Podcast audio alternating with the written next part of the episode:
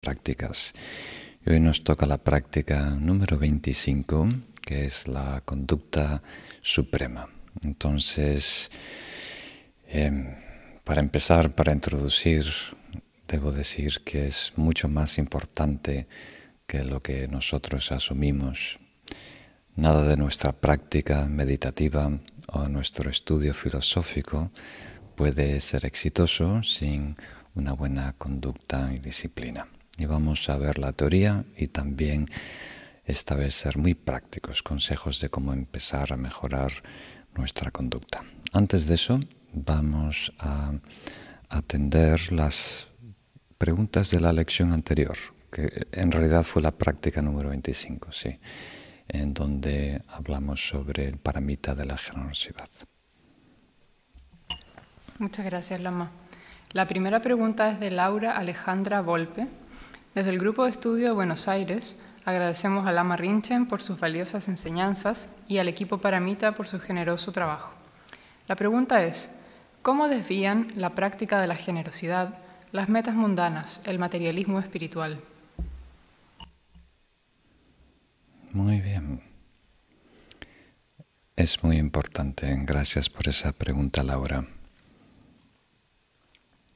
Si nuestro intento de ser generoso está impulsado, motivado por una motivación mundana, entonces deja de ser generosidad y se convierte en una especie de negocio, un trueque en donde estamos intercambiando eh, bienes por servicios o servicios por fama reconocimiento y demás. Entonces, aunque externamente hay el gesto de dar, estamos traspasando algo de un sitio a otro, de una persona a otra, en realidad no es generosidad porque no está acompañado de ese deseo de beneficiar al otro. Es más una especie, en el mejor de los casos, una especie de trueque que solo satisface el egocentrismo y nuestras motivaciones más bajas.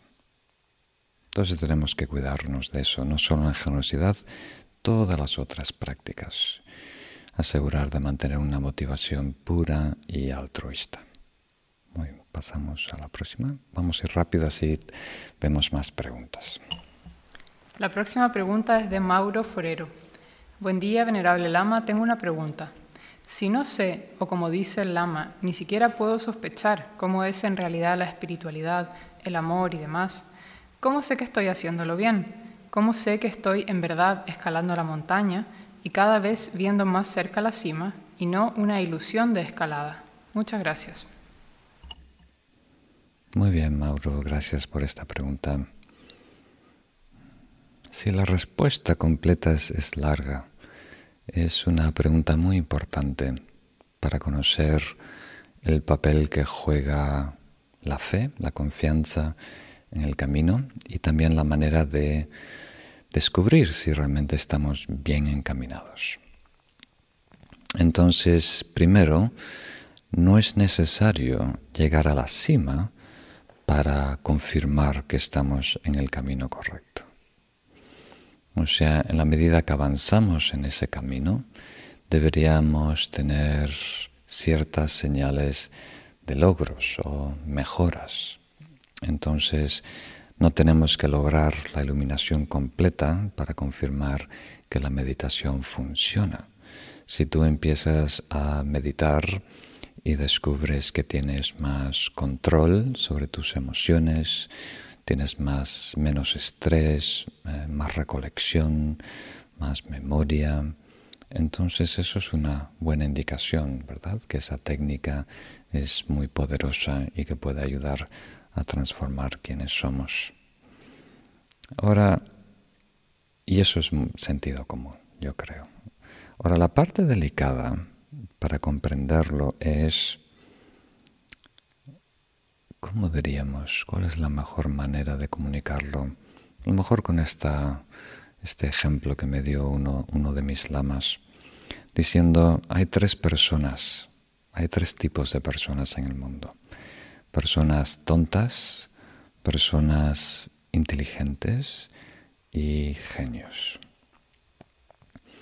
Y curiosamente, solo dos de ellos, de estos tipos de personas, son exitosos en el desarrollo espiritual. Y no coincide con nuestras expectativas. Las dos personas son las personas tontas y los genios. Las personas inteligentes no suelen progresar porque se autoengañan. Hay una arrogancia base ahí que no nos deja escuchar cuando es necesario. O por lo menos verificar esa tendencia de autoengañarnos, de sabotajear el proyecto. Entonces, o eres un genio, ¿verdad? Que en cada paso eh, te permites reevaluar todo, reconsiderar todo y tienes la capacidad para hacerlo. O si no, eres una persona que se deja guiar, que encuentra a alguien de confianza, que puede ser su guía, su mentor, y permite que esa persona te oriente, te guíe, te cultive en el, en el camino. Entonces, las dos respuestas son eh, buenas, yo creo. Nosotros tenemos que sentirnos responsables por nuestro desarrollo y medir si estamos mejorando. O sea, si pasan tres años, cinco años, diez años y no mejoramos, entonces quiere decir que no estamos haciendo las cosas bien, que no estamos bien encaminados, que no tenemos las cosas claras y no estamos aplicando el Dharma correctamente. Entonces hay que tener esa sinceridad, esa honestidad, esa transparencia para hacer esa autoevaluación.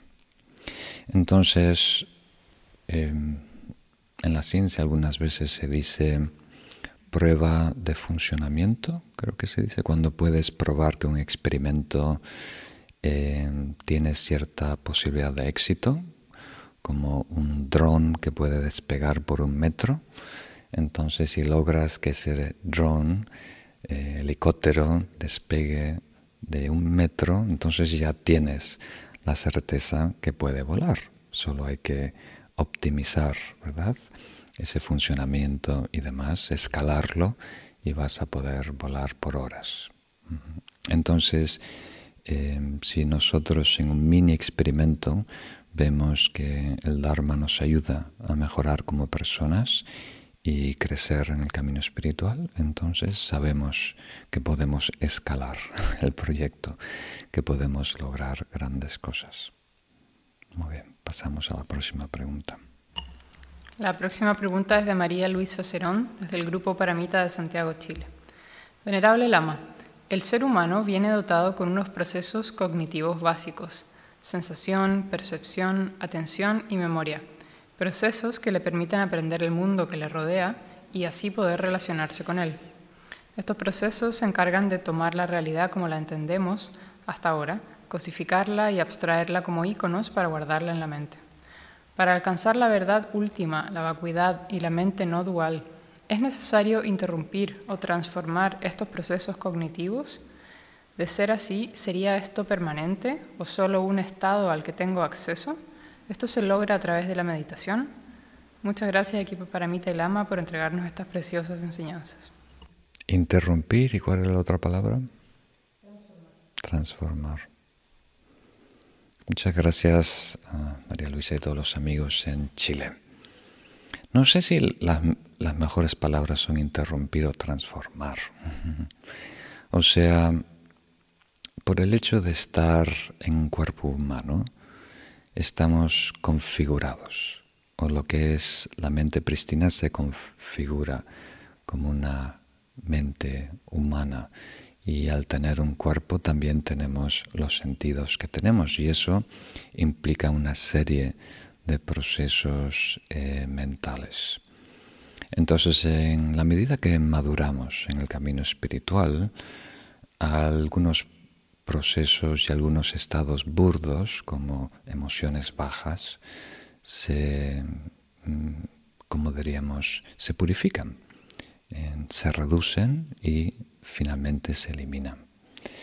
Pero otros procesos naturales como percepción, cognición, memoria, eh, volición, proyección hacia el futuro, eh, ideas, pensamientos, evaluaciones, discernimiento, cara, poder cosas en categorías y demás, eso no es necesariamente malo. Los grandes maestros pueden pensar, pueden planear, pueden recordar, ¿verdad?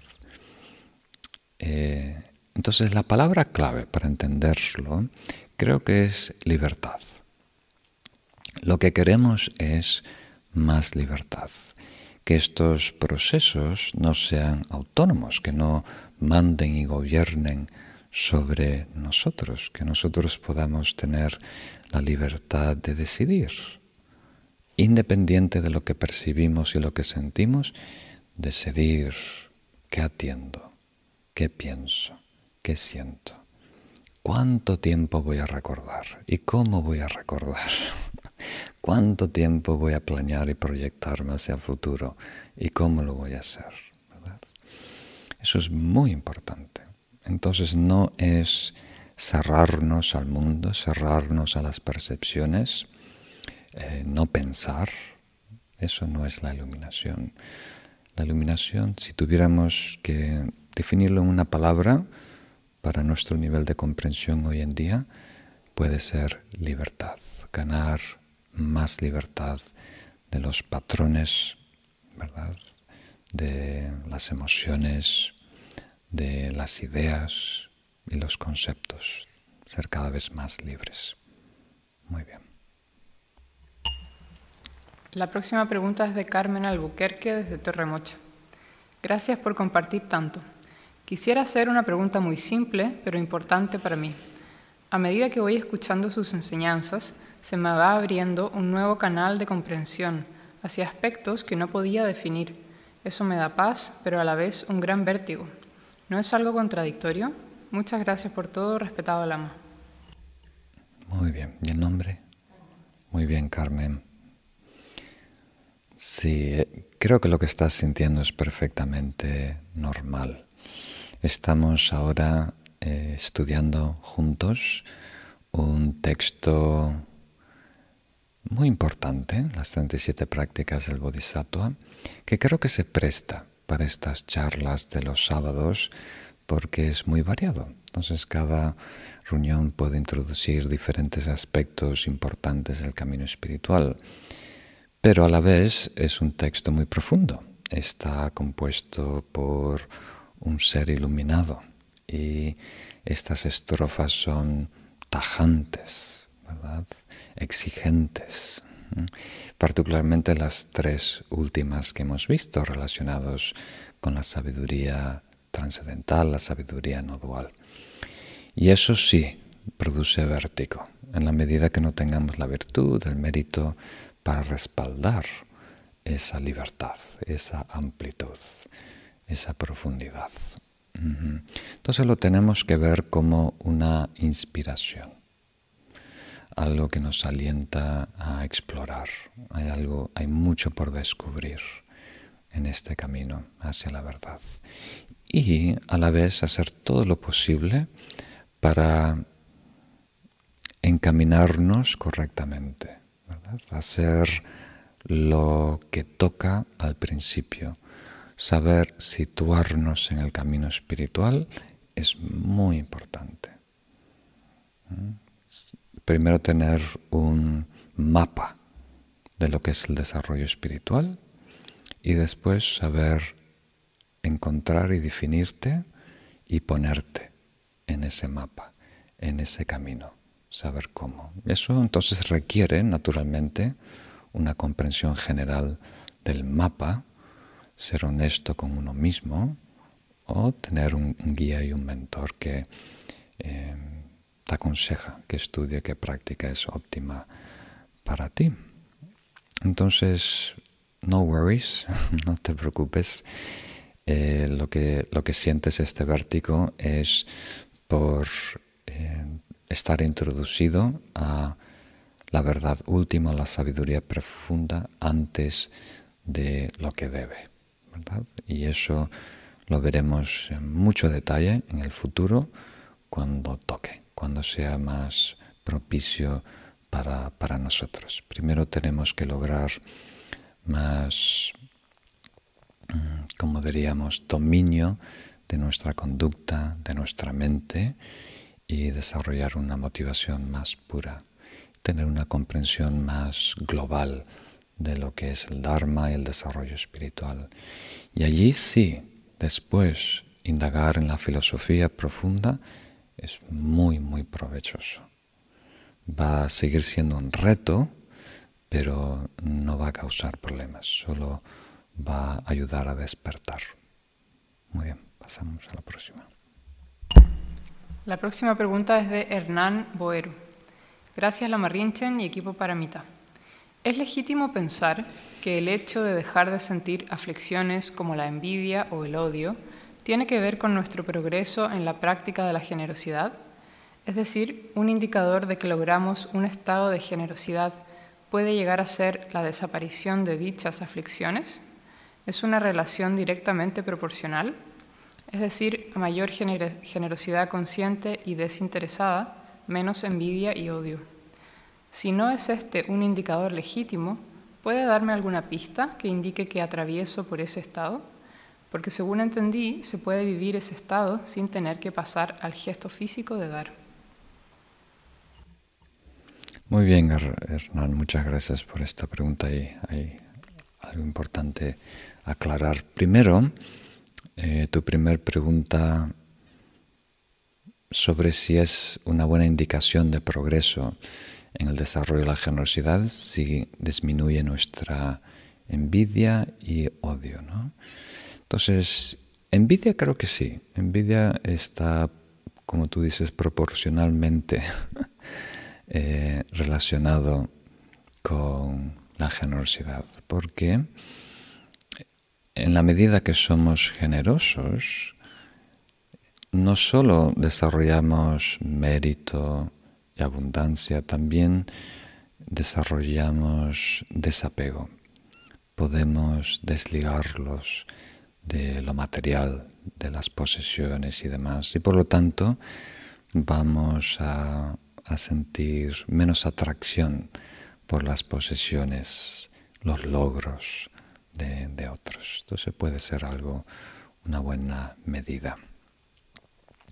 Entonces, sobre el último tema que mencionaste, eso es muy importante aclarar, que la generosidad no requiere dar. Y eso no es correcto. O sea, el hecho de desarrollar generosidad sí o sí va a necesitar que nosotros demos o sea, que hagamos ofrecimientos físicos y reales, concretos. Entonces, a lo mejor no fui muy claro en la última sesión. Lo que quise decir es que la generosidad es un estado interno, espiritual. Y el hecho de dar es una expresión, ¿verdad?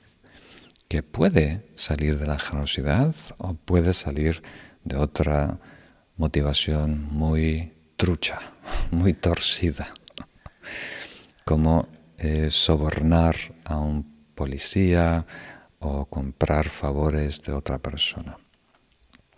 Pero si hay generosidad genuina, es como la sed. Apenas aparezca agua, tienes que beber. Entonces, si generosidad es estar no solo interesado, sino comprometido a compartir todo con todos. Entonces, apenas surja la más mínima oportunidad, posibilidad de ayudar, beneficiar, compartir con los demás, ahí lo pones en práctica con todo lo que tú eres y con todo lo que puedes. Entonces, sí o sí, eh, la generosidad tiene que manifestarse en todos los aspectos de nuestra vida, con hechos reales, tangibles y, demás. Pero el estado de generosidad es interno, es mental, es un estado espiritual. Pero todos los estados internos espirituales se expresan cuando la situación eh, lo pide, lo exige, eh, lo posibilita. Si hay la posibilidad y no reaccionamos, quiere decir que no hay generosidad dentro. Muy bien, pasamos a, a la próxima. La próxima pregunta es de Oconde desde Palma. Realmente agradecido por la generosidad y el compromiso del venerable Lama Rinchen y del equipo Paramita. Me cuesta entender el término de mérito espiritual, sobre todo porque suena como algo que se merece, que se gana por las buenas acciones. También he escuchado hablar del mérito como una especie de dinero espiritual, y esa analogía me causa un poco de recelo. ¿Puede ser acertado pensar en el mérito como la gradual eliminación de impedimentos a causa de descubrir lo que es sano? ¿Solo a través del esfuerzo se genera mérito? Esfuerzo, muy bien. Muchas preguntas juntas, pero todas buenas de Conde. O Conde, irlandés el nombre. muy bien. No es tan difícil de comprender. Lo que pasa es que tenemos ya ideas preestablecidas de lo que debe ser el camino espiritual, el desarrollo y esta palabra mérito que estamos usando para comunicar algo que no se transmite de esta manera en nuestra cultura o sociedad. Entonces vamos a, resumirlo porque es un tema muy grande, es mitad del camino.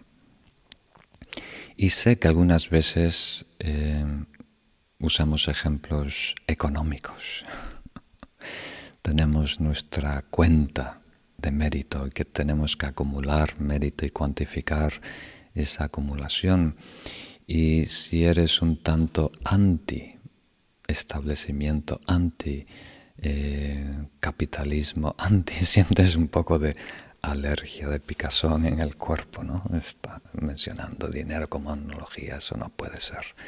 Nada bueno puede venir del dinero, no es nada espiritual. Entonces, imagínate si dividimos lo que es desarrollo espiritual en dos, dos aspectos. Uno es la aproximación a la verdad, a la realidad. En la medida que una persona se acerca a la verdad, a la realidad, en esa medida progresa. Ese acercamiento puede ser intelectual, conceptual, teórico o puede ser experiencial. Pero en la medida que estemos viviendo de una manera más, como diríamos, genuina, directa, veraz, la realidad tal cual es, en esa medida estamos progresando, ¿verdad? Ese es un aspecto. Y el otro aspecto es en qué medida todo lo demás refleja esa verdad.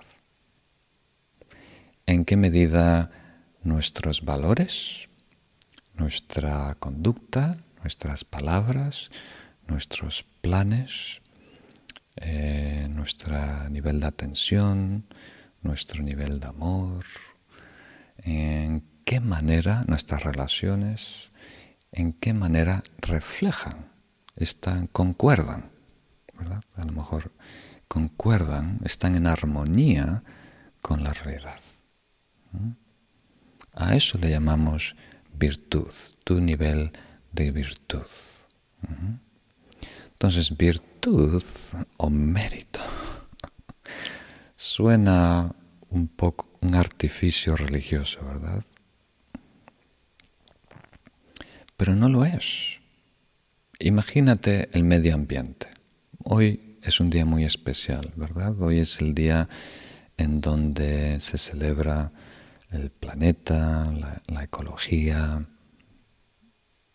Entonces, tiene dos aspectos. Una es tu reconocimiento de la interdependencia, Lo importante que es la ecología, la naturaleza, eh, diferentes especies de vida, los humanos, actividad humana, ¿verdad? Cómo eso es, todo está relacionado, cómo es eh, dependiente, son relaciones de dependencia. Nosotros afectamos a otras especies, a la naturaleza, a la ecología del planeta y a la vez esa ecología, esa naturaleza, esa especie afecta a nosotros nuestra vida. Entonces, un aspecto es el reconocimiento de esa realidad. Ese es el aspecto de sabiduría. Y el otro es el aspecto de virtud. Cuánto de nuestra conducta, nuestro consumo, está en armonía con esa realidad, concuerda con esa realidad. Y son dos aspectos que van para la par. Si nuestra conducta está muy es muy diferente, muy ajena, muy a, esa, a esa verdad ecológica de interdependencia, entonces vamos a resistir, reconocer que la actividad humana está aumentando, ¿verdad? La temperatura del planeta causando una extinción masiva de muchas especies y demás. En la medida que nuestra conducta esté eh, muy distante de esa realidad ecológica, va a haber más eh, resistencia, ¿verdad? En aceptar, el reconocer esa interdependencia. Pero en la medida que nuestro comportamiento, nuestra manera que consumimos, que comemos, eh, que nos desarrollamos en la vida esté en armonía con esa realidad, vamos a poder cada vez reconocerla mejor. Y a la vez, del otro lado también funciona. El reconocimiento de esa verdad modifica nuestra conducta. Finalmente, vamos a ser todos vegetarianos en el planeta. es la solución sostenible, ¿verdad? A nuestro nivel de tecnología, a nuestro nivel, es la, solución, pero hoy en día hay resistencia, hay resistencia.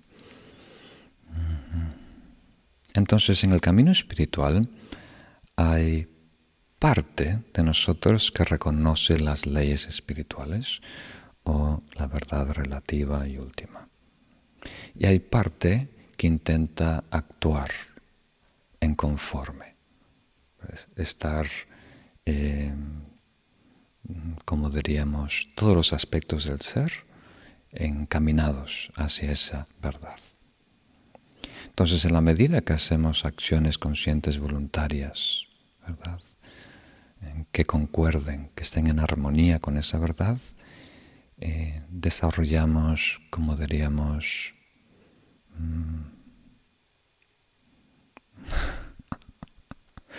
más concordancia eh, energía que nos impulsa a esa armonía. Y a eso le llamamos mérito. Sonam en tibetano. ¿Mm? Entonces, esa concordancia, esa armonía nos predispone para eh, aceptar verdades que hoy no son aparentes, no son accesibles. Entonces la verdad que es accesible a nosotros depende de nuestro nivel de concordancia, de armonía, de mérito, de karma positivo. Entonces en la, medida que desarrollamos más mérito, más armonía, más concordancia, más posibilidad de ver más allá. Entonces eso es muy importante. Y eso requiere eh, esfuerzo. Sí, todo, todo lo bueno requiere esfuerzo, pero el esfuerzo que tú mencionas no tiene que ser penoso. ¿Verdad? O sea, el hecho de desarrollar karma positivo, de estar en armonía con la naturaleza, no debe ser eh, penoso, doloroso. Tiene que ser un esfuerzo, una actividad de alegría, de regocijo. Entonces, en relación, ya que lo mencionaste, este ejemplo del dinero, ¿no? Mérito como dinero que vas acumulando y eso te deja comprar más sabiduría. no es mal ejemplo. No es el mejor ejemplo o analogía, pero no es horrible tampoco. Pero es importante no ser puritanos. Puritanismo es uno de los extremos en donde podemos caer, en donde pensamos que ciertas acciones o ciertos pensamientos son dignos y espirituales y los demás no. ¿Mm? Y eso sirve para un estado de conciencia un tanto, como diríamos, básico, en donde necesita vivir en una estructura rígida, donde hay algo que es blanco y negro, sin matices. Pero en el camino trascendental, el camino de los paramitas, el camino del bodhisattva, todo puede ser potencialmente upaya, un método habilidoso para lograr el despertar. Todo puede ser energía, todo puede beneficiar. No hay nada que es absolutamente malo, porque no hay nada que tiene existencia inherente mala. Eso es importante. El puritanismo es decidir, esto es puro y esto es impuro. ¿Mm? Y las cosas son impuras o impuras, depende cómo las uses, no independiente de ti. Muy bien, vamos a, a la próxima, aunque esta pregunta era como una mina de oro, muchas cosas lindas para extraer. La próxima pregunta es de Luz López. Gracias por sus enseñanzas, la Rinchan y Grupo Paramita. Yo me aferro al estudio, escucho los videos una y otra vez, pero siento que me distraigo y que tengo muchas cosas que hacer. Pero aún así escucho el video y lo regreso y regreso, porque no quiero que se me pase esta oportunidad tan grande. Cuando por fin encuentro y siento sus enseñanzas, tan familiares y afines a mis pensamientos, el samsara siento que me jala con mucha fuerza. Aunque yo conscientemente me estoy dando cuenta, cuando no estoy haciendo lo que me mantiene en el camino de la iluminación, ¿qué puedo hacer? ¿Solo salir corriendo de situaciones que me traerán karma negativo? No quiero desistir, me siento perdida. Salir corriendo. muy bien, Luz. Mm. Yo creo que es muy buena porque muchas personas se encuentran en tu situación hoy en día, de forma aguda o de forma leve. Eh, cuando vamos conociendo el Dharma, el camino espiritual, la posibilidad de, transformar ¿verdad? quienes somos, eh, por un lado es una buena noticia, ¿verdad? Nos sentimos empoderados, eh, sentimos que tenemos la posibilidad de construir una vida mejor, una persona mejor, un mundo mejor, y eso es todo positivo. Pero después crea un problema nuevo, ¿verdad? ¿Y ahora qué hago con mi vida? ¿Verdad? Como si hubiera dos cosas, ¿verdad? Eh, aquí está la espiritualidad y aquí está vida. O mi vida material, algunas personas dicen mi vida espiritual, ¿no? ¿Cómo puedo reconciliar esto?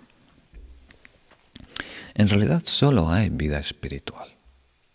Todos están intentando lo mismo, la felicidad, la libertad, la, paz, Lo que cambia son las estrategias. Dependiendo a lo que la persona sabe, hacen lo mejor posible para mejorar su vida y los demás. Entonces, es un proceso en donde vamos girando un transatlántico. No sé si habéis visto, hace poquito quedó un, un gran transatlántico, estos barcos enormes de carga eh, de contenedores atrapado en el canal Suez, si es así en castellano, Suez. Y para em, maniobrar en ese canal estrecho, tienen como estos mini barcos que están tirando de un lado, empujando de otro, porque son tan grandes que no, no pueden maniobrar en esas. Entonces, hoy en día nuestra vida es compleja. Eh, tenemos mucha carga. Somos como un barco transatlántico porque tenemos todo tipo de, de proyectos encima, de compromisos encima, de responsabilidades, de ideas, de planes, de condicionamiento, ¿no? y es difícil maniobrar. Entonces tenemos que ir girando toda nuestra vida hacia la iluminación, hacia el despertar, girando nuestras relaciones, nuestra conducta, nuestra actitud, nuestra forma de hablar, nuestra forma de dormir, nuestra forma de entretenimiento, nuestras... Eh, ¿Qué más? Nuestra dieta, ah, nuestra economía, nuestra forma de trabajo, todo que tiene que ir eh, girando. Y algunas cosas de nuestra vida ya están medias giradas, otras están torcidas al otro lado. Y entonces es un proceso, ¿verdad? Que requiere mucho cuidado, mucha participación, mucho cariño, mucha paciencia y mucha atención. Cuanto menos carga tengamos, más fácil es girar. Entonces la primera recomendación de los maestros es simplifica. Debería hacerlo con un acento. ¿no? simplifica tu vida. O sea, elimina el volumen, el ruido. Así tienes menos cosas con que trabajar, menos cosas que armonizar que girar. Y eso es el trabajo mucho más fácil. Y reducir todo eh, a lo mínimo de lo que no sea sobrevivencia. Cuanto más dedicado el practicante, menos, eh, como diríamos, menos cosas quiere tener que estorben, solo lo que es inmediatamente práctico y aplicable. Algo como tan simple como mudarse. ¿verdad? Cuando tú te tienes que mudar de una casa a un apartamento o de un apartamento a una habitación, de repente descubres que has acumulado tantas cosas. ¿verdad? Algunas personas guardan hasta sus cuadernos del colegio, el examen con sobresaliente, con algo de un el ticket de una fiesta que fuera un concierto, ¿no? Todo memorabilia, eh, recuerditos, ¿cómo se llama ese tipo de cosas en castellano? Recuerdos, ¿no? Entonces, todo eso tiene su carga. Aunque esté almacenado en una caja o un estante eh, con polvo apolillado, hay una parte de nosotros que está conectado, está chupando algo de nuestra energía, de nuestra vitalidad.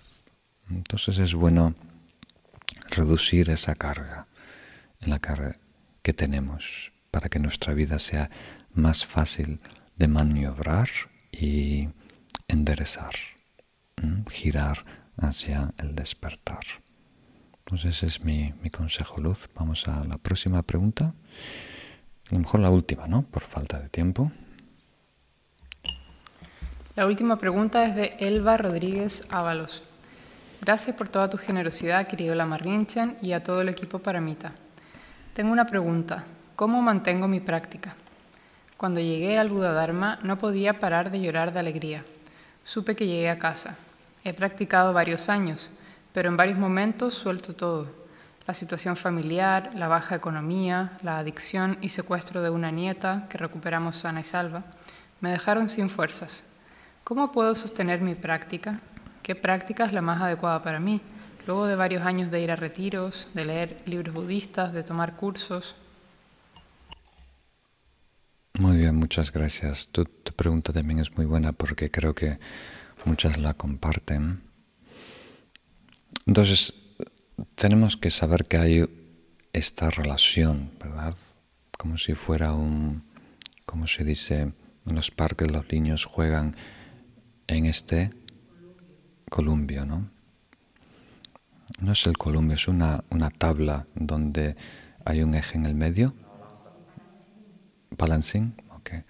Entonces, en la medida que no tengamos em, madurez interna, estabilidad interna, libertad interna, entonces las condiciones externas nos afecta.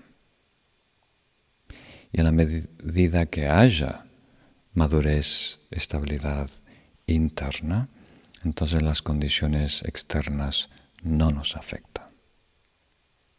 Eso es importante comprender. Y las consecuencias de esa realización es que organizamos en lo mejor posible, algunas veces no podemos o no tenemos control de todos los factores, pero en la medida que podamos organizar nuestras condiciones externas para que no inquieten, para que no sea un obstáculo en nuestro desarrollo espiritual. Cuando maduremos a un punto de, de tener cierta maestría, dominio de nuestros pensamientos, actitudes, emociones, atención, entonces nos podemos exponer a situaciones muy exigentes y tolerar mucho estrés y mucha presión sin inquietarnos, sin crear desequilibrio interno. Pero hoy en día nos tenemos que medir y cuidar mucho y poner mucha atención a organizar nuestra vida. A lo mejor menos vivir en un lugar peor, tener un trabajo peor, de menor dinero, o tener menos amigos, pero tener eh, una situación más estable, más sana en nuestra vida. Y el segundo consejo para tu pregunta es organizar muy bien nuestro desarrollo espiritual. Tú llevas años en el Dharma, yo conozco a personas que llevan 20, 30 más años en el Dharma y están perdidas. Porque lo que ellos dicen llevar años en el Dharma es picotear, tomar un curso aquí, hacer un retiro aquí, leer estos libros aquí, ¿no? Entonces están tomando de un lado a otro diferentes enseñanzas pero no es una formación estructurada. O no, no llegan a comprender los pilares de nuestro entrenamiento mental o nuestro desarrollo espiritual. ¿Cuáles son los puntos claves, esenciales? ¿En dónde tenemos que empezar? ¿Qué tenemos que eh, lograr cierta maestría antes que de dar un paso en esta otra área de desarrollo. Eso es tan importante, porque el Dharma es medicina. Entonces es muy importante cómo tomamos esa medicina, cómo aplicamos esa medicina de forma terapéutica que sea más efectiva. Si no, incluso nos puede dañar. Si tomamos medicinas, hacemos un retiro, antes estar preparado, si recibimos una enseñanza que no coincide con nuestra preparación, entonces incluso nos puede perjudicar. Entonces es muy importante estar bien encaminados en el Dharma. No solo participar en el Dharma, en enseñanzas, no solo leer, no solo meditar, no solo hacer retiros. Es tan importante estar bien encaminados.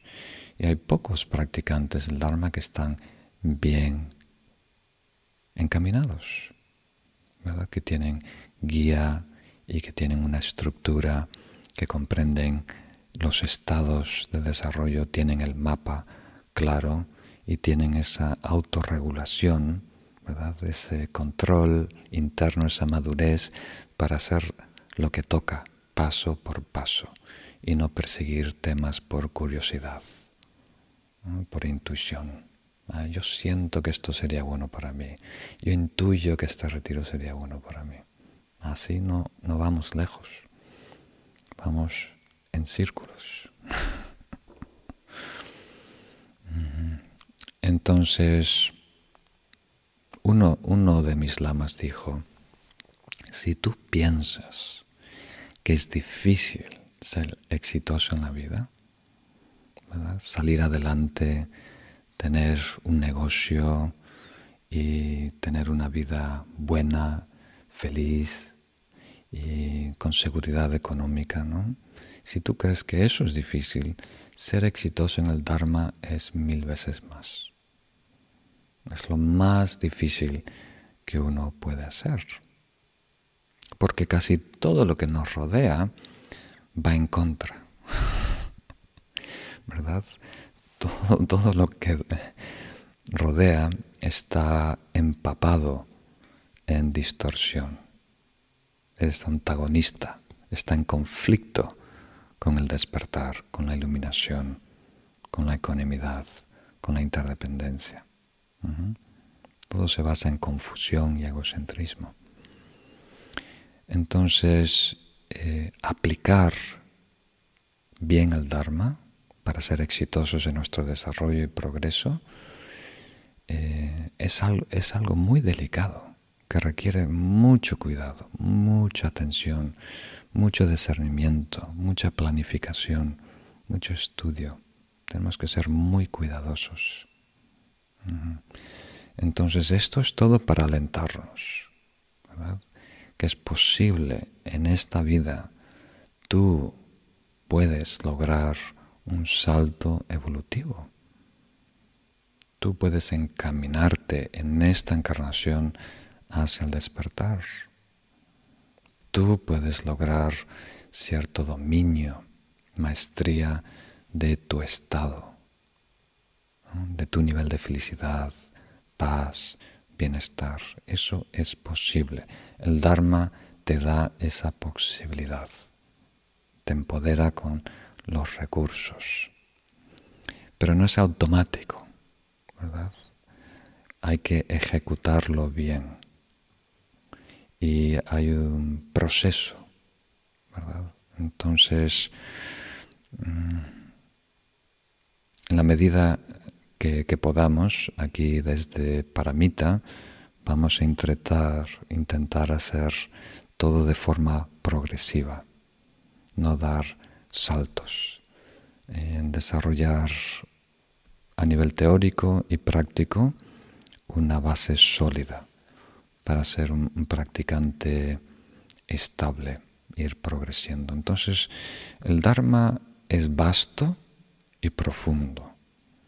Hay todo tipo de prácticas, todo tipo de vehículos y, caminos para el desarrollo y el crecimiento espiritual.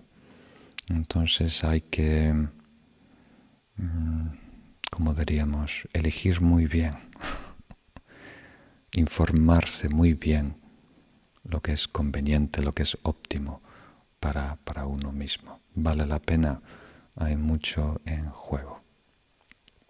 Muy bien. Entonces, eh, me extendí un poquito, pero todas preguntas muy buenas. Pasamos ahora a la lección de hoy, la práctica número 26, que es el paramita de la conducta. Si podéis poner en la pantalla, vamos a recitar las oraciones, desarrollar una motivación pura y altruista.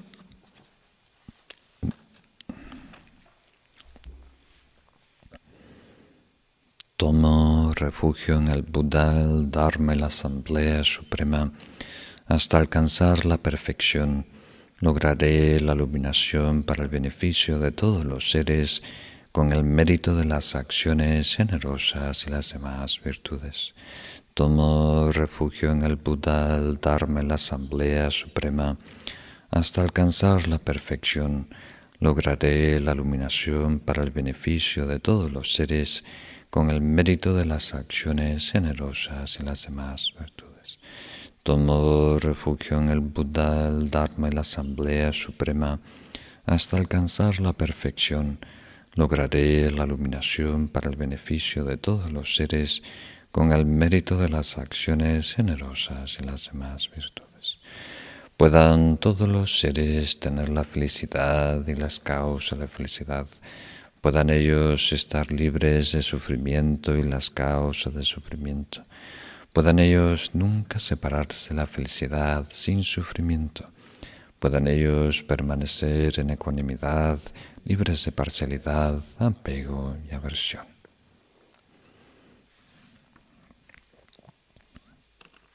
Bienvenidos a la lección número 26, que tiene como título La purificación empieza con la paramita de la conducta. En realidad, la purificación es gradual, pero hay un paso muy notable cuando adoptamos una conducta espiritual. Vamos a leer juntos la estrofa de hoy, si la podéis poner en pantalla.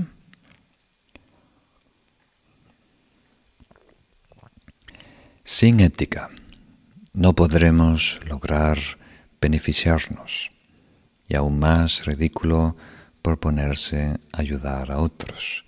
Por lo tanto, la práctica de los bodhisattvas es cuidar la disciplina libre de ambiciones mundanas. Muy bien. Entonces vamos a empezar un poco a nivel teórico. Ten paciencia eh, si tu inclinación no es analítica y luego veremos los aspectos más prácticos para llevarlo en el día a día. Entonces, número uno, introducción a la paramita de la conducta. Los que estáis escuchando esta palabra paramita por primera vez, la introduje en la lección 25, podéis revisar. Es una práctica espiritual llevada a su perfección. Entonces, primero para introducir conducta en sí, en el contexto espiritual. Cuando el Buda resumió a lo máximo los que son los ingredientes indispensables para nuestro desarrollo, lo que él llamó las disciplinas elevadas, avanzadas, habló de tres. Menos de tres no son permitidas. Y esas tres son conducta, shila, eh, meditación o samadhi y sabiduría o jnana. Entonces podemos incluir muchos yogas, muchas disciplinas, ¿verdad? Que favorecen, que son complementos importantes, como acabamos de ver la generosidad, pero indispensable conducta, meditación y sabiduría. Y hay cierto orden, cierta prioridad. La conducta nos permite meditar y la meditación nos permite, nos da acceso a la verdad. Entonces, hoy en día no tenemos acceso a la mente, en la medida que nuestra conducta se interponga. Entonces, en la medida que tenemos la habilidad de regular nuestro comportamiento físico, nuestra forma de hablar, incluso nuestra forma de pensar, vamos a tener acceso a trabajar con la mente. Entonces, el aspecto más burdo del ser es el comportamiento. Y si logramos apaciguar, domar ese aspecto físico-verbal, vamos a tener acceso para entrenar la mente. Y una vez que entrenemos la mente, vamos a poder emplearla como un instrumento para investigar la realidad de quienes somos. Entonces, si mejoramos nuestra conducta, si nuestra conducta es muy pura, casi, casi ya estamos meditando antes de empezar a meditar. ¿Mm? Porque no solo el cuerpo afecta a la mente, ¿verdad? O sea, no solo la mente afecta al cuerpo, sino que la voz, el cuerpo, nuestra conducta también afecta nuestro estado mental. Entonces, si tenemos una vida muy pura, entonces ya vamos a estar en un estado meditativo antes de empezar a meditar. Y cuando hablamos de conducta, el segundo punto, estamos hablando de unos códigos éticos a adoptar. Hay la conducta pura, que es una expresión natural de estar iluminado, ¿verdad? Pero eso no es interesante o accesible para nosotros hoy. Lo que nos interesa es cómo mejorar, cómo cultivar la conducta. Y en el budismo tenemos tres códigos de conducta que están vinculados con tres vehículos. ¿no? Seguramente habéis escuchado Shravakayana. Shravakayana es una manera de resumir las primeras 18 escuelas clásicas en el tiempo del Buda, hoy en día eh, existe la escuela Theravada en Sri Lanka, en Burma, en Tailandia, y ellos eh, se enfocan principalmente en un código de conducta que acentúa lo que es eh, la disciplina física y verbal. Están motivados por el eh, patrimoksha, la liberación, ¿verdad? Y si tuviéramos que resumir, esa conducta se enfoca en no causar daño. No causar daño a los demás, no causar daño a uno mismo. Indispensable. Y luego, todas las otras escuelas budistas que no son Theravada son Mahayana, desde el Zen a la tierra pura, a las tradiciones tibetanas. Y una manera de definir ese vehículo es, el vehículo del Bodhisattva, que es el que estamos estudiando hoy en día.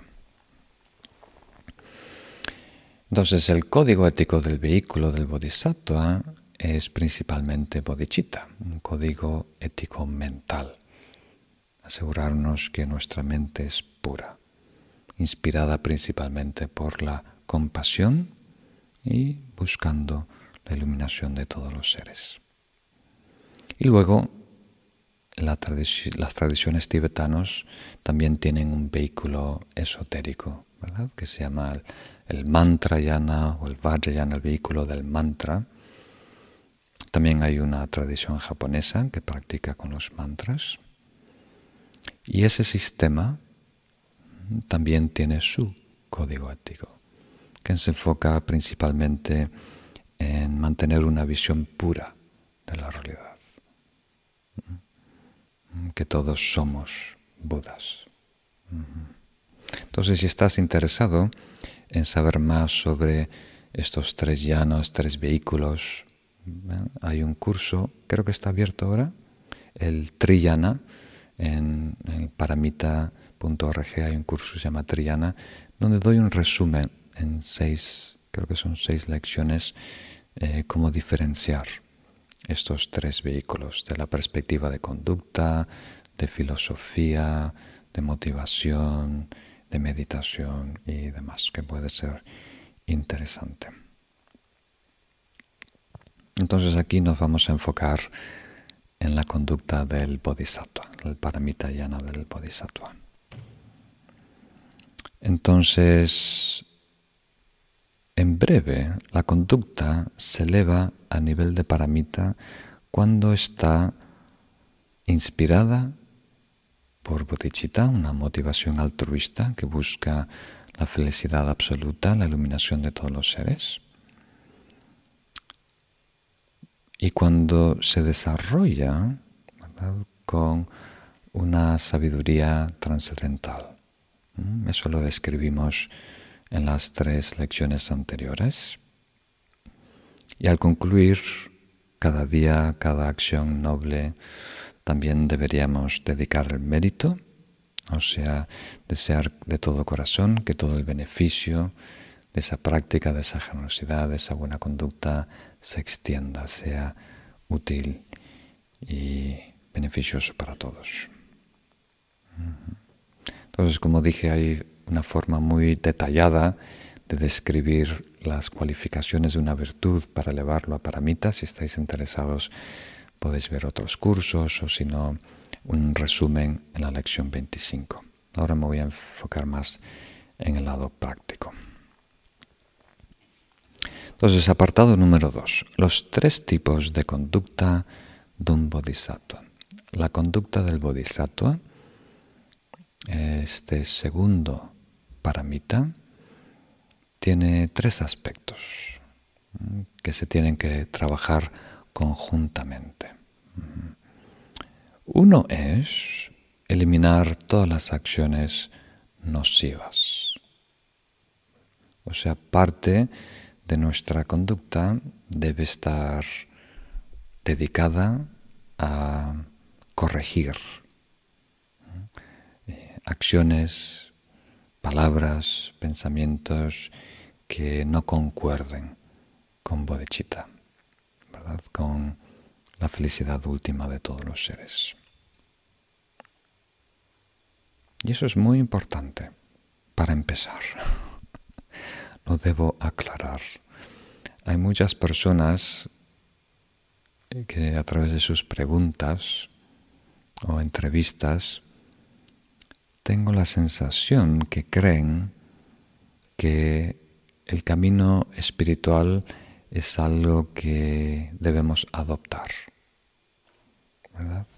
He encontrado algo tan valioso, el Dharma está lleno de tesoros entonces esto lo puedo agregar a mi vida. Y es algo positivo que ahora tengo, es un recurso más. Pero no es así. O mejor dicho, no es solo así. El desarrollo espiritual implica que tienes que soltar algo. Transformación quiere decir cambio. Cambio quiere decir que algo tiene que morir y algo tiene que nacer. O sea, algo de nosotros tiene que cambiar si queremos madurar y evolucionar. No podemos continuar haciendo lo mismo, no podemos continuar hablando lo mismo, no podemos continuar pensando lo mismo o teniendo la misma motivación y solo agregar algo nuevo. No es suficiente. Hay que hacer lugar en nosotros para eso que estamos agregando, incluyendo.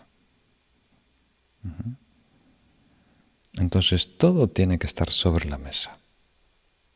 Nada escondido debajo. O sea, todo puede estar ¿cómo diríamos? En castellano me faltan mi palabras y vocabularios y expresiones. Todo tenemos que tener la sensación de que todo lo que somos eh, es apto para reconsiderarse, reconfigurarse y cambiar o incluso totalmente desistir. No hay nada en ti que está guardado en una caja fuerte. Es decir, yo le doy esto a la espiritualidad, yo le doy esto al Dharma, yo le doy todo esto al despertar, pero esto de aquí no lo cambio, ¿verdad? Este tipo de desayuno no lo cambio. Este tipo de bebida no lo cambio. Este tipo de hábito no lo suelto ni para la muerte. No, todo tiene que estar encima de la mesa. Todo tiene que ser eh, posible, potencialmente algo transformar. Muy bien. El segundo aspecto de la conducta del bodhisattva es desarrollar acciones virtuosas. Otras veces se expresa como cultivar virtud, mejorar, mejorar a todo nivel. Entonces, eh, mi, maestro, mi guru raíz, eh, Gomatrichen Rinpoche, la cabeza de la tradición, tiene una cita que es muy simple. Si quieres ser una persona espiritual, primero sé una buena persona. ¿Mm? Vital, porque algunas personas son muy leídas, pero después no, no tienen la más mínima consideración Con, con, otras personas. Entonces, primero tenemos que ser una persona sana, una persona decente, una persona buena, leal, un buen amigo y demás. Y después interesarnos en mejorar. Mejorar lo que es bueno e introducir cosas buen, nuevas que aún no tenemos. Cualidades nuevas. Entonces hay muchas personas que se identifican con sus malos hábitos. Ah, yo soy perezosa ah, yo no soy para despertar por la mañana. Ah, yo no soy para esto. No es verdad. Si eres. Si lo quieres, lo eres. Todo tiene que estar sobre la mesa. Entonces nadie es. Todos somos creados por causas y condiciones. Quiere decir que todo se puede modificar. El tercer aspecto la conducta de realizar acciones para el beneficio de los seres, básicamente ayudar a los demás. Entonces un bodhisattva, y esto creo que tiene sentido común, eh, se interesa en descartar todo lo negativo, nocivo, se interesa en introducir y cultivar todo lo virtuoso y positivo y también ayudar y beneficiar a, los demás en la medida que podamos. en la iluminación perfectamente, pero mientras tanto, aunque sea de forma torpe, contribuimos. Y en ese sentido, eh, ser servicial es muy importante. Estar siempre atento a servir a los demás.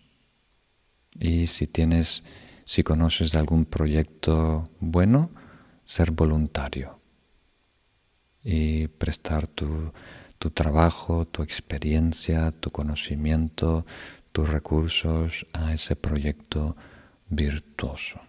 Muy importante. O sea, no conozco ningún buen practicante que no sea trabajador. Entonces, todos los buenos practicantes que yo he conocido que realmente están trabajando en sí mismo y logrando progreso, cuando llega la hora, ¿verdad?, de levantar esos ladrillos, son los primeros, están en primera fila. No están escaqueándose, como se dice en España, o en segunda fila, en tercera, están, son siempre los más dispuestos.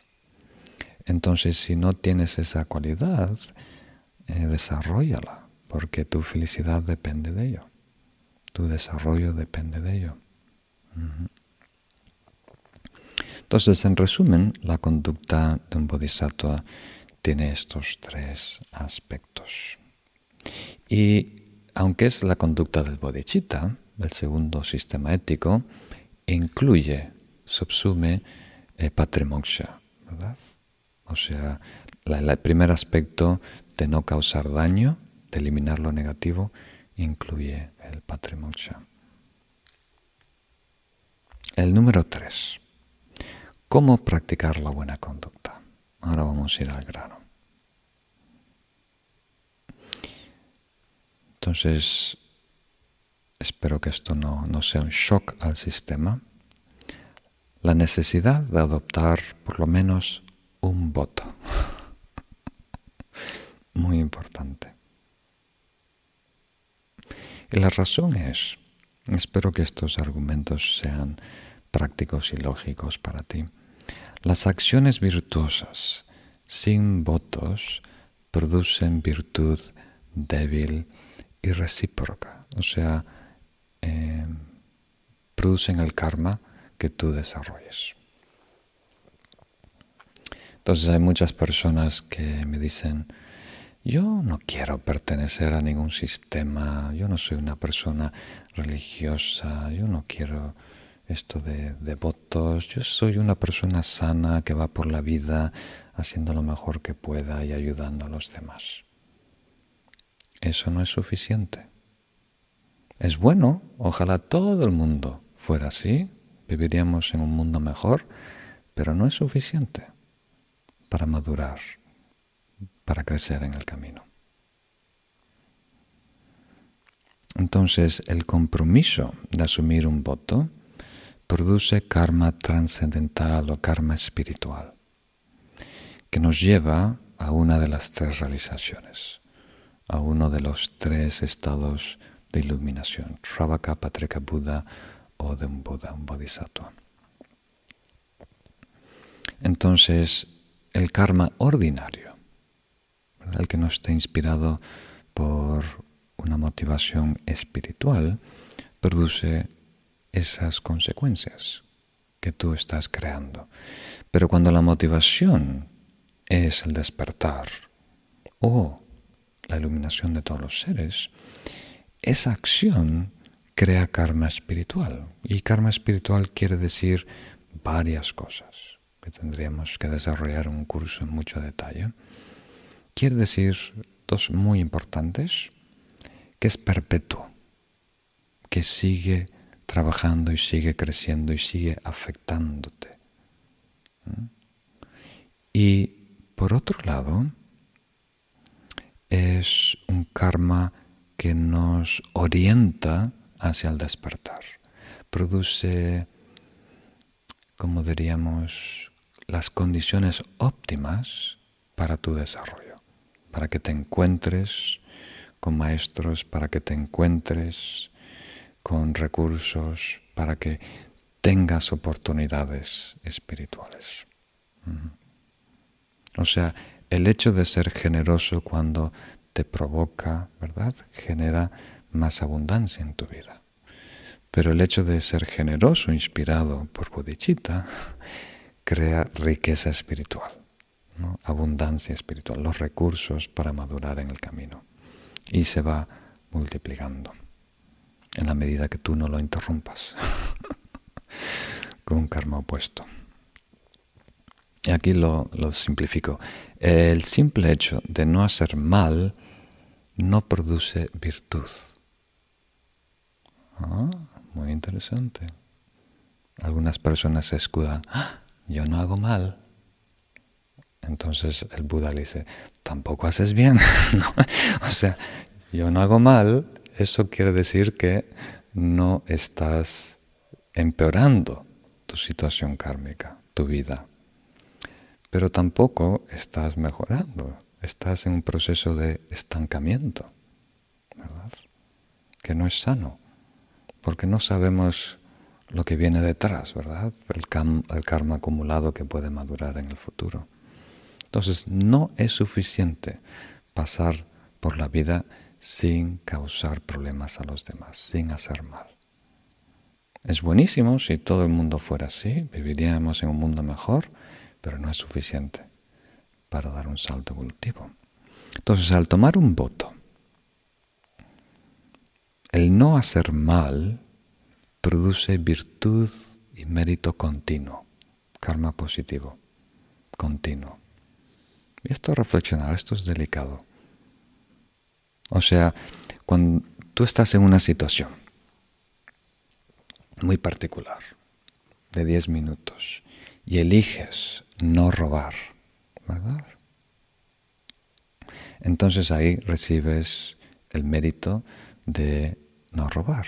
¿verdad? Tú has visto esa posibilidad, te frenas, te paras, eres consciente. Pero si tú te comprometes, tú adoptas el voto, el resto de mi vida, pase lo que pase, no voy a robar. Quiere decir, de ahí en adelante, aunque no estés delante de una, de una situación X, aunque estés comiendo, paseando, durmiendo, ese mérito positivo de no robar sigue acumulando, sigue creciendo. El karma positivo sigue creciendo. Y eso es muy positivo. Entonces, no podemos ser un practicante, un meditador, si no hay compromiso con nuestra disciplina, con nuestra conducta. Y cada quien es libre de hacerlo cuando quiera. Porque uno de los, como diríamos, de las molestias que sentimos cuando escuchamos sobre la conducta, la disciplina, los votos, pareciera que algo se nos está imponiendo, que ahora vamos a tener menos libertad.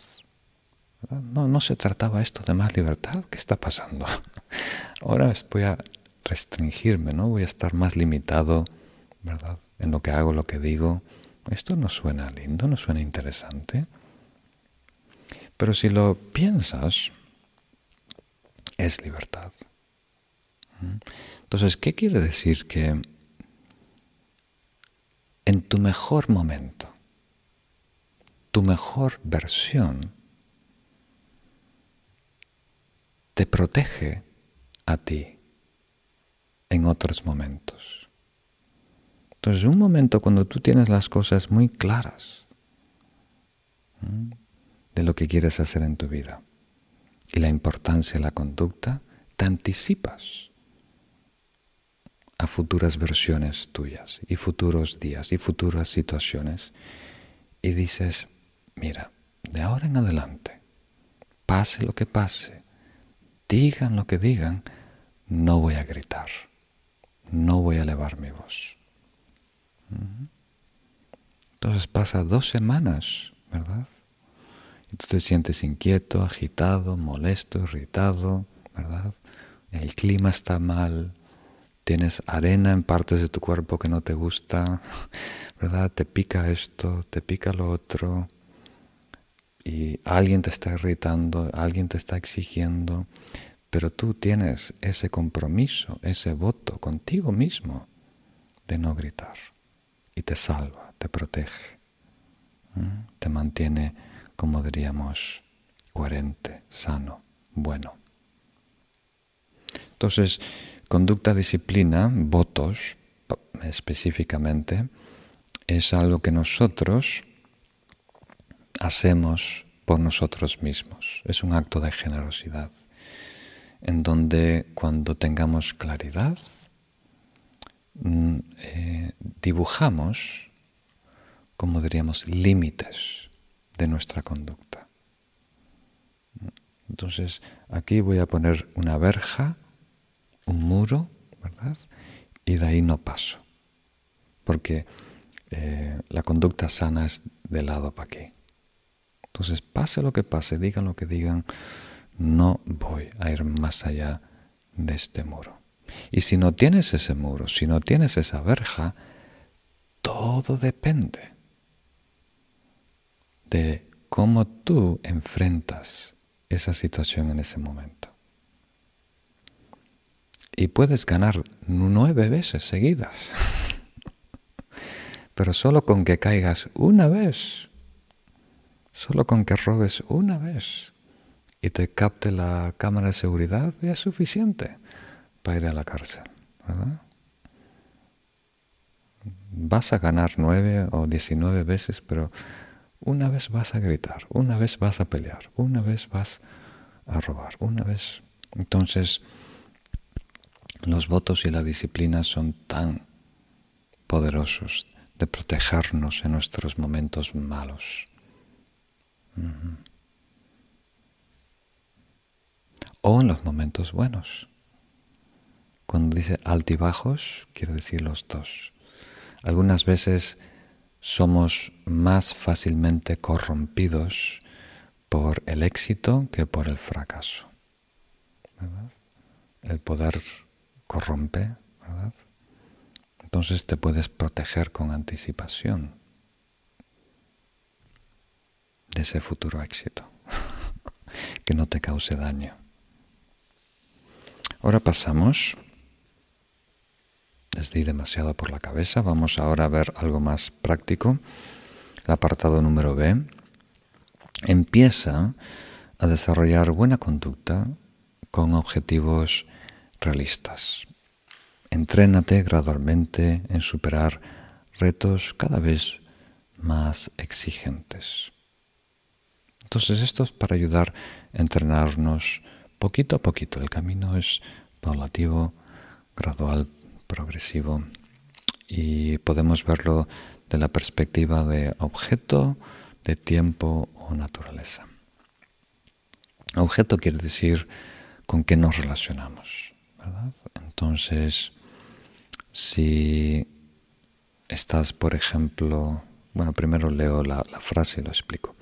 Empieza manteniendo buena conducta con seres cercanos y gradualmente incluye personas cada vez más alejadas. Entonces, algunas veces es difícil tener paciencia con todos, pero empieza con una o dos personas que son más amigables, que son más tranquilas, más pacientes y eso te va a ayudar. Entonces, si te comprometes 100% de ser paciente con esta persona, o ser generosa con esta persona, o nunca mentirle a esta persona, entonces eso te va ayudando a entrenar. Y después vas abriendo el círculo, incluyendo a más personas, en donde sí o sí no le vas a mentir. Espero que eso no haya confundido. Sí o sí no vas a mentir. Absolutamente no vas a mentir. Y este es uno de los, de los consejos o sistemas en el budismo tibetano. Dice, empieza con tu guía, con tu maestro espiritual, a tratarle bien, a no mentirle y demás.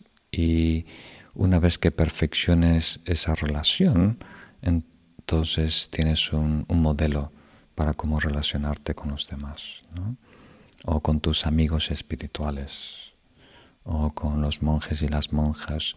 Entonces eh, trata de mantener buena conducta y disciplina y buenos modales con ellos y después de ahí vas desarrollando las herramientas para relacionarte correctamente con los demás. Otro que es muy práctico es el tiempo. Empieza manteniendo buena conducta por un periodo realista y extiende el tiempo a medida que avances. Entonces puedes empezar en las comidas. De ahora en adelante, durante la comida, no voy a hablar de nadie que no esté presente. No voy a maldecir a nadie. No voy a criticar a nadie. Entonces tenemos que comer y muchas veces comemos con otras personas, especialmente los latinos, la comida es muy social. Entonces en ese tiempo de comida, con tus compañeros, con tu familia, con tu comunidad espiritual, dice, en esta comida voy a cuidar al extremo mis palabras y asegurar que no maldigo, mal, ¿se dice así? Mal, desprecio a ninguna persona que no primero los presentes, por supuesto, creo que eso no es necesario decirlo, y también las personas no no presentes.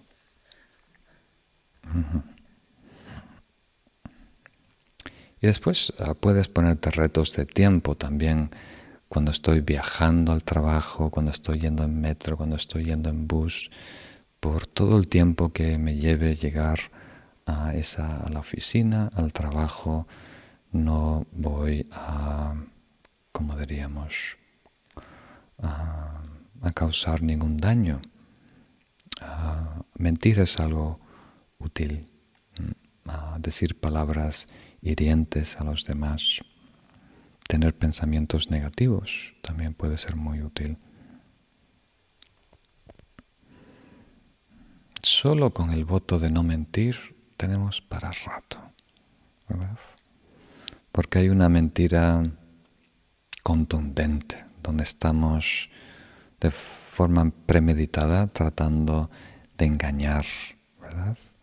De comunicar algo que es falso para engañar a alguien.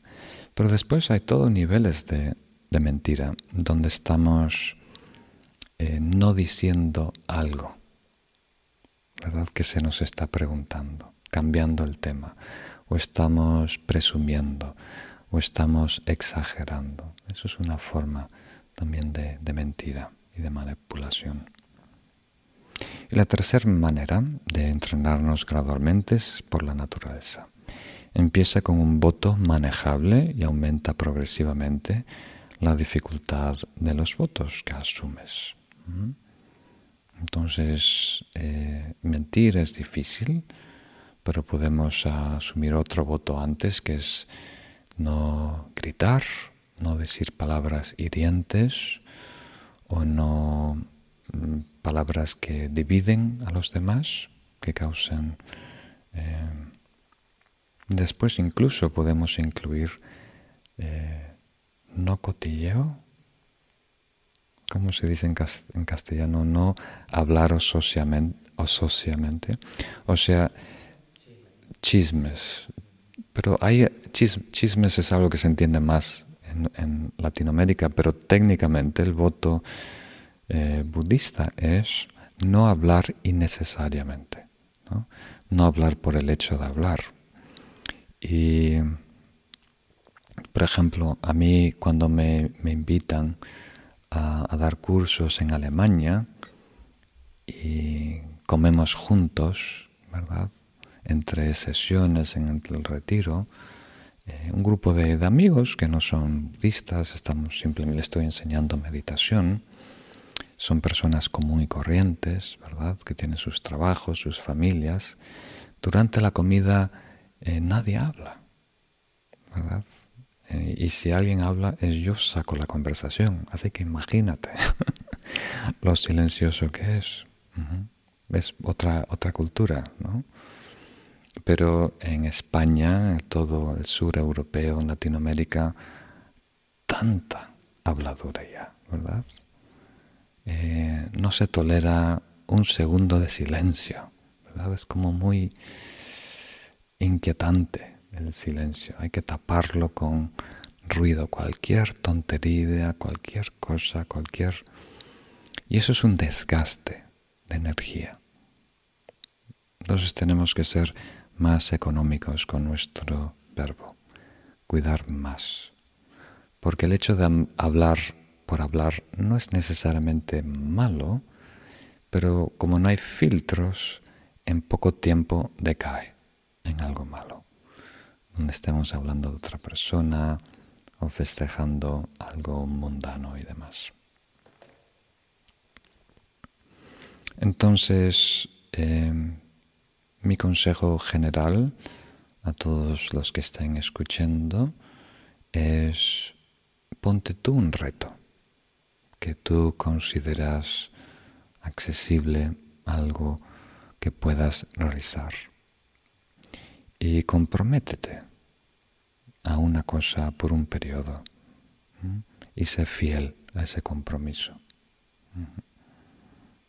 Particularmente si, si tienes alguna dependencia, alguna adicción, es tan importante, aparte de todo lo que tenemos que hacer, ¿verdad? De buscar terapia, expertos y demás, de nosotros tener una convicción muy eh, fija, muy dura de lo que vamos a hacer en el futuro. Muy importante. Y después tenemos un consejo muy, muy beneficioso que viene de Shantideva, el texto La práctica de los bodhisattvas. Debería estar resaltado. Este es un título, La práctica de los bodhisattvas, un manual eh, de espiritual del siglo VIII de Shantideva. Menciona los soportes, las condiciones que son responsables para una buena conducta. Y hay tres. Y son tres aspectos de la atención que muchas veces no le damos mucha atención, pero son tan importantes, al punto que uno de mis maestros me dijo, en realidad, la mayoría del desarrollo espiritual depende de desarrollar estas tres cosas. Lo demás son complementos son como herramientas que podemos incluir. Pero más del 90% es esto. Es algo muy simple, muy directo. Nada fantástico, nada exótico, nada religioso. Sentido común. Es la facultad de cuidado, la facultad de recolección y la facultad de vigilancia. Y tenemos ya definiciones para estos, pero aquí tenemos que abrir nuestra mente porque vamos a darle un sentido un poquito diferente a lo que estamos acostumbrados. Estamos hablando de un estado espiritual que está muy vinculado con un proceso, pero es consciente, es voluntario, por lo tanto podemos decir que es espiritual.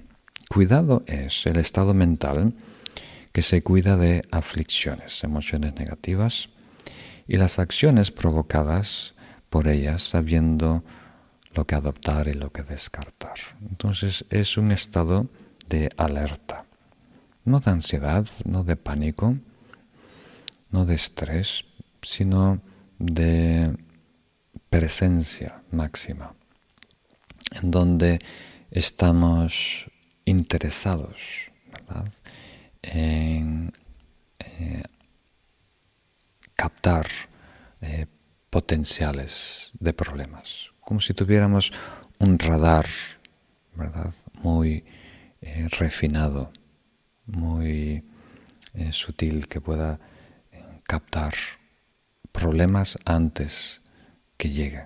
Entonces ahí empezamos a detectar cuando estamos de mal humor, cuando estamos irritados, cuando estamos yendo a la dirección de un viejo patrón conductual entonces es una parte de eh, la autoconciencia que nos, nos protege, nos, nos cuida, eh, manteniéndonos muy presentes en todo lo que transcurre eh, en nuestro cuerpo, en nuestra voz y en nuestra mente.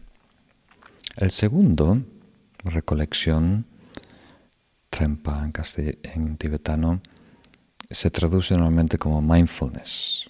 Mindfulness. Y recolección es un aspecto de la atención que recuerda. recuerda lo que debe atender, lo que debe pensar, lo que debe meditar. Y se mantiene presente en ese objeto, en esa realidad, en ese estado espiritual virtuoso. Entonces la habilidad de la atención, un aspecto de la atención que eh, trae el objeto virtuoso y permanece en el objeto virtuoso. Y es indispensable. Entonces no es la, el mindfulness moderno, secular, de estar plenamente presente sin juicio, ¿verdad? Aquí eh, no hay juicio moral, pero hay cierta sabiduría que sabe. Es una atención que sabe discernir lo que es virtuoso, lo que es sano, y se mantiene siempre en relación a algo positivo, algo espiritual, algo sano. Y el segundo, que es un poco más sutil, que la recolección es un aspecto de atención vigilante o autoconciencia. y la definición, el aspecto de la atención que vigila la mente y la relación con el objeto. Entonces, la primera es cuidado genérico, presencia, estar muy atento con el radar a su máxima sensibilidad. Y esta vigilancia eh, tiene algo de sabiduría y eh, inicialmente no está siempre presente, es algo que activamos y cuida de nosotros en la forma de atender cómo se está comportando nuestro cuerpo, cómo está nuestra postura, cómo estoy respirando, qué estoy atendiendo, cuál es mi actitud, cuál es mi relación con este pensamiento, cuál es mi relación con esta memoria. Y cuida también la calidad de nuestra mente. Si estamos cayendo en el extremo de sopor o cayendo en el extremo de excitación, de dispersión. Y estos tres son indispensables, porque la mayoría, 98% de nuestros problemas, vienen cuando no estamos presentes, cuando no estamos participando en nuestra vida. Viene porque estamos ausentes, porque estamos envueltos en una nube de ignorancia. Entonces, el hecho de estar presentes, atentos, con cuidado, vigilando, eligiendo lo que es virtuoso, elimina la gran, gran, gran, gran mayoría de nuestro sufrimiento, de nuestros problemas. Y esto no solo es útil para el desarrollo de calma y lucidez o shamatha, es sumamente útil o indispensable para mantener una buena conducta, para tener una disciplina pura y sana. Muy bien, entonces queridos amigos, hemos llegado a la conclusión de esta lección número 26. Por favor, analizarla, reflexionar en ella y si podéis poner en práctica alguna de estas sugerencias y probar, experimentar de qué manera funcionan en ti, sería fantástico. Si hay alguna duda, algo que aclarar, lo podemos ver la próxima semana. Puedes dejar tu pregunta o comentario en, en los comentarios del vídeo, ¿verdad? Y después aquí el equipo lo, lo resume. Entonces hoy es el día donde reconocemos la naturaleza, reconocemos eh, la interdependencia que tenemos con el planeta y todo lo que es vida, eh, la ecología, y es algo que va a ser cada vez más importante. Estamos en un punto crítico como humanidad. Y en las próximas décadas no solo vamos a definir nuestra trayectoria, sino también la, existencia de muchas formas de vida, muchas especies de este planeta. Entonces estamos ahora en una fase delicada, una especie de adolescencia, donde hay cierta fuerza, cierto poder, con todo el desarrollo tecnológico y demás que hemos establecido en estos dos últimos siglos, que ha sido fantástico, ¿verdad? En, muchas medidas ha prolongado la vida, ha reducido el sufrimiento, em, pero a la vez no tenemos la madurez y no tenemos la ética para saber gestionar todo este desarrollo. Eh, lo podemos ver cada vez que hay un descubrimiento. Eh, el primer impulso es de apropiarlo, ¿verdad? Por el ejército, por los militares y tratar de weaponize, tratar de eh, convertirlo en una arma. Y nuestro desarrollo tecnológico está creciendo como en una curva exponencial. Hemos visto un salto enorme solo en la última década. Y eso está siendo difícil gestionar, incluso para personas de mi edad, que ya somos mayores, pero incluso para personas más jóvenes, de poder integrar todos estos cambios tecnológicos. Apenas sabes usar una aplicación, ya cambia y tienes que reaprender y, reestructurarte. Entonces, en este sentido, vemos la importancia de la ética de la moralidad a nivel muy, muy práctico, ¿verdad? Esto no se limita a un rincón de la espiritualidad, de lo que es religioso. Eh, la ética es lo único que va a garantizar nuestra existencia, ¿verdad?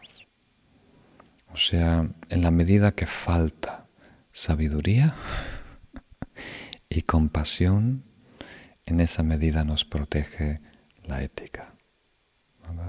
Entonces, si no hay moralidad, y esa moralidad no necesariamente tiene que ser religiosa, como dijo su santidad el Dalai Lama.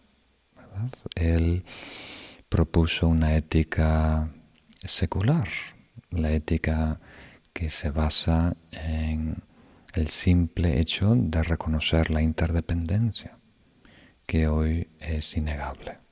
Antiguamente, cuando éramos comunidades aisladas, cada una viviendo en su aldea, en un valle autosuficiente, el intercambio y la dependencia en otras comunidades era mínima, en algunas veces cero.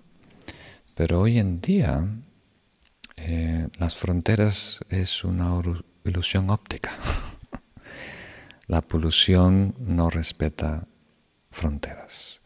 Las epidemias virológicas, los virus no respetan fronteras. El, cambio climático no respeta fronteras. Y la inmigración, No respeta fronteras.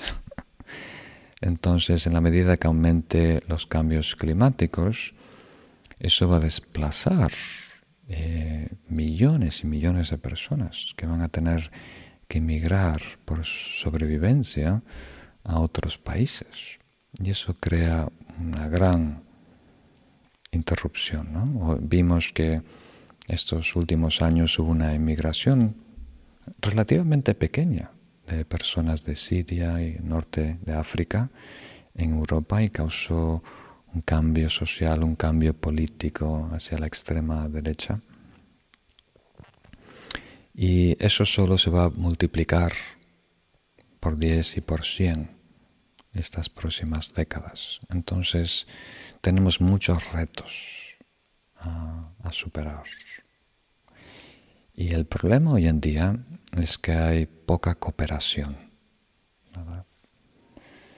Eh, por ejemplo, para enfrentar esta crisis de la epidemia, la ciencia respondió eh, más rápido que nunca, pero hubo muy poco hasta ahora cooperación entre países, ¿verdad? Cada uno está cuidando de los suyos, por decirlo así, y no se da cuenta que este es un problema mundial, que no podemos garantizar nuestra salud si no garantizamos la salud de los vecinos. No podemos garantizar nuestro bienestar económico y demás si no eh, garantizamos el bienestar de los vecinos. O sea, no es un juego de suma cero, es un juego en donde todos tenemos que salir ganando, si no nadie gana. Esa es la nueva realización si reconocemos la interdependencia. Y ese reconocimiento de la interdependencia nos hace cambiar, modificar, ajustar nuestra conducta a esa realidad. Entonces hoy, por favor, reflexionar sobre eso en relación a lo que hemos visto de la disciplina, de la conducta, de la ética y ver qué cambios puedes introducir en tu vida. Cambios de consumo, cambios de alimento, cambios de prioridades y demás. Eh, este problema solo se puede resolver a, a nivel de gobierno, pero a nivel individual sí podemos contribuir. Todo lo que hacemos cuenta y contribuye a, la solución. Muy bien, muchas gracias y ahora pasamos a la dedicatoria.